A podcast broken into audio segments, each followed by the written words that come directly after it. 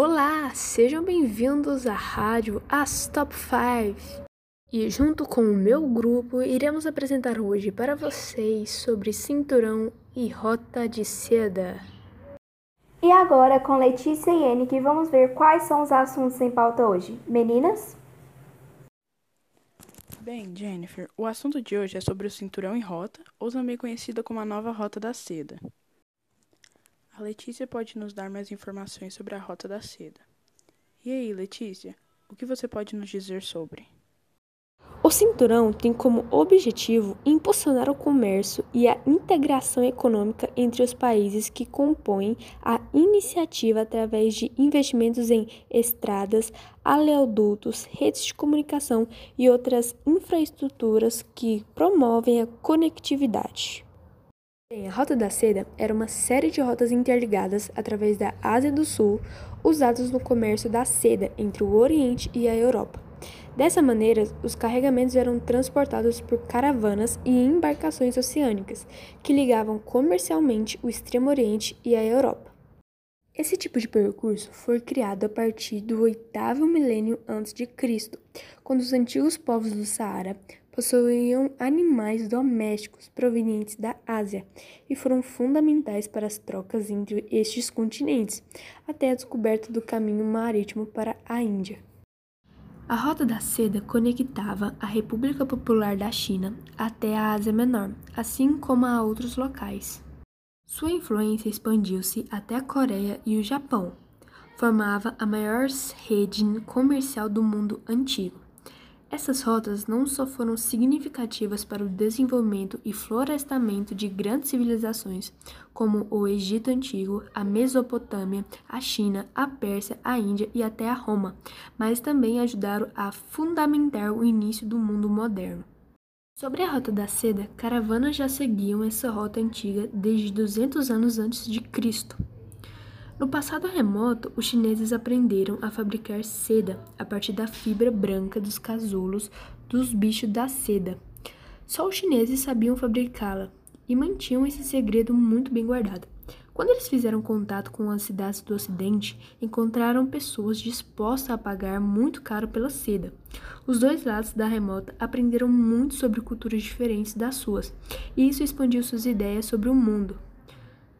A Rota da Seda Continental divide-se em rotas do norte e do sul, devido à presença de centros comerciais no norte e no sul da China. A Rota Norte atravessa o leste europeu. Os mercadores criaram algumas cidades na Bulgária, na Península da Crimeia, no Mar Negro, no Mar de Mármara, chegando aos Balcãs e, por fim, a Veneza.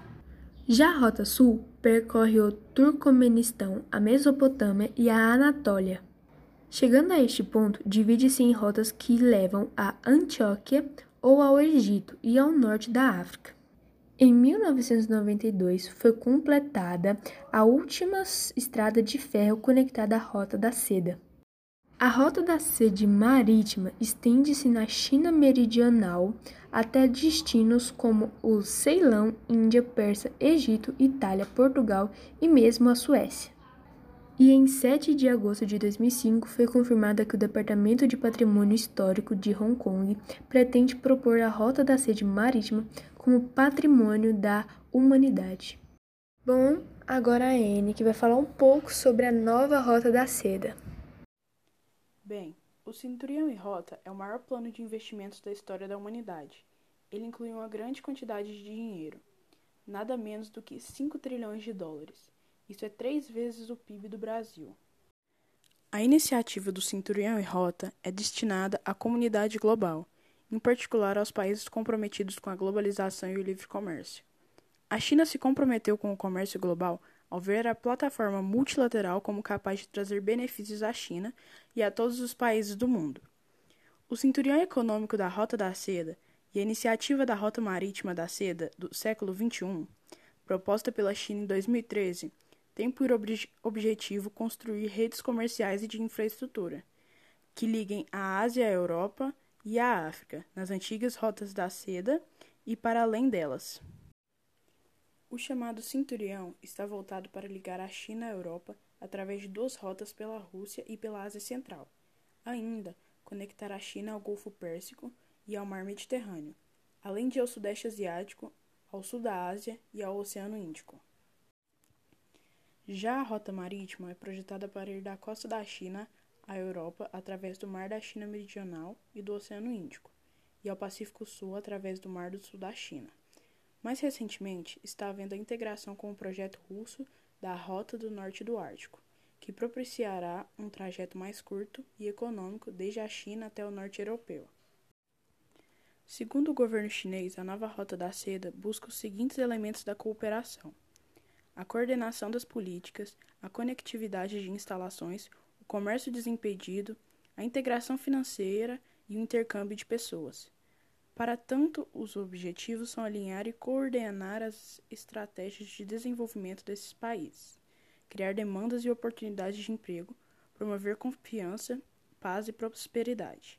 O objetivo é nítido: a China quer ser a nova potência mundial e para isso precisa se tornar o maior player do comércio internacional. E aí, Jennifer e Ana Clara, o que vocês podem dizer sobre os países que deverão integrar a nova Rota da Seda e as possibilidades de trocas culturais entre eles? O projeto, que retoma a ideia de reconstruir a antiga Rota da Seda, busca uma maior compreensão econômica e política entre os países e regiões participantes. Embora apenas a Europa e a Ásia fizessem parte da iniciativa original lançada em 2013, o aumento em 20 vezes do volume comercial entre a China e a América Latina em apenas uma década fez da região uma extensão natural do projeto. Desde que o Panamá anunciou que participaria do Cinturão e da Rota em 2017, a América Latina foi se inserindo aos poucos nessa rede multimilionária de projetos de infraestrutura que promove o comércio e facilita o acesso a novas fontes de financiamento. Contudo, até agora, as quatro maiores economias da região, Brasil, México, Argentina e Colômbia, têm se mostrado reticentes à iniciativa, que sofre oposição dos Estados Unidos e levanta uma questão sobre o risco evidenciado. De acordo com a agência de notícia Xinhua, até no momento, a China assinou 173 documentos de compreensão com 125 países e 29 organizações internacionais. A Ana irá falar um pouco mais sobre as possibilidades de trocas culturais entre eles. Benefícios da nova Rota da Seda. A China naturalmente irá se beneficiar com a nova Rota da Seda, já que ela irá ligar uma das nações mais ricas em comércio do mundo com a Europa e seu maior mercado exportador e a África potencialmente o futuro continente do crescimento econômico. Um cinturão, uma rota, também planeja ajudar as regiões menos desenvolvidas da área ocidental da China, que foram menos beneficiados com o rápido crescimento do país do que suas províncias costeiras ao Oriente. Como a maior parte do dinheiro vem da China, a iniciativa também irá ajudar na internacionalização da moeda chinesa e impulsionar a influência do país no estrangeiro. Os recursos financeiros da China e sua expertise na construção de infraestrutura podem ainda beneficiar pessoas nos países subdesenvolvidos através da Eurásia e investimentos coordenados em ferrovias, portos e usinas de energia podem ser o impulso para o aumento das trocas comerciais entre os países. Para a China, a iniciativa do Cinturão e Rota faz parte da sua visão econômica de promover sua política de abertura e cooperação internacional ativa. O objetivo é promover o fluxo ordenado e livre de fatores econômicos, a alocação altamente eficiente dos recursos e integração profunda dos mercados. Além disso, a iniciativa incentiva os países ao longo do cinturão e da estrada a alcançar a coordenação da política econômica e realizar uma cooperação regional mais ampla e mais profunda de acordo com padrões mais elevados. Além disso, a iniciativa visa criar condições para que os países participantes desenvolvam uma arquitetura de cooperação econômica regional aberta, inclusiva e equilibrada que beneficia a todos. Que impacto a nova Rota da Seda pode ter no Brasil? Apesar do foco do projeto da nova Rota de Seda ser a Eurásia e a África, a China tem deixado aberto para quem se interessar. O Chile, por exemplo, presente no Fórum Internacional da Rota da Seda de 2017, no qual o Brasil não esteve, com a antiga presidente Michelle Bachelet, afirmou na voz dela que esse é o maior projeto econômico que se debate neste momento, adequado para novos horizontes. Vale lembrar que a China é o principal parceiro econômico brasileiro. É o país para qual o Brasil mais exporta e o segundo de quem mais importa, atrás apenas dos Estados Unidos. Também é importante lembrar que, em 2017, foi criado o Fundo Brasil China para incrementar as relações financeiras entre dois países. Certamente, o projeto chinês será um dos pontos discutidos e pode ser que surja uma proposta de expansão da nova rota de seda ao Brasil. Bem, agora Isa, como está o seu conhecimento sobre os possíveis conflitos que poderiam dificultar a realização da empreitada? Ao assinar seus acordos, a China se relaciona com países com demandas contraditórias e atravessa áreas de disputas latentes. O relacionamento com a Índia, por exemplo, é extremamente delicado.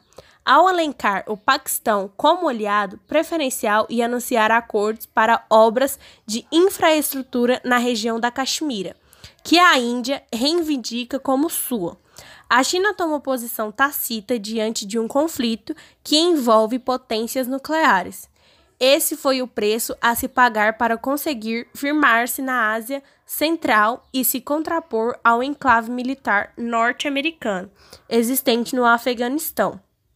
Os Estados Unidos, por sua vez, procuraram manobrar contra o projeto chinês, explorando essas dificuldades e trabalhando no desentendimento entre Índia e China. Talvez seja essa a questão mais complexa no cenário da nova rota mas a existência de objetivos estratégicos de longo prazo comum entre as potências asiáticas pode colaborar para contornar as dificuldades. Temores quanto ao incremento do poder chinês e o risco de endividamento crônico dos países parceiros também são levantados contra a iniciativa. Há quem lembre que o mundo já devia, em 2018, 5 trilhões à China, 6% do PIB mundial, e que, além disso, 7% do PIB dos Estados Unidos é propriedade chinesa em títulos do Tesouro norte-americano. Porém, salta aos olhos a hipocrisia do que chutaram a escada para interditá-lo aos outros. Bom, agora vamos falar sobre essa pandemia que afetou o mundo inteiro, inclusive a nova Rota da Seda.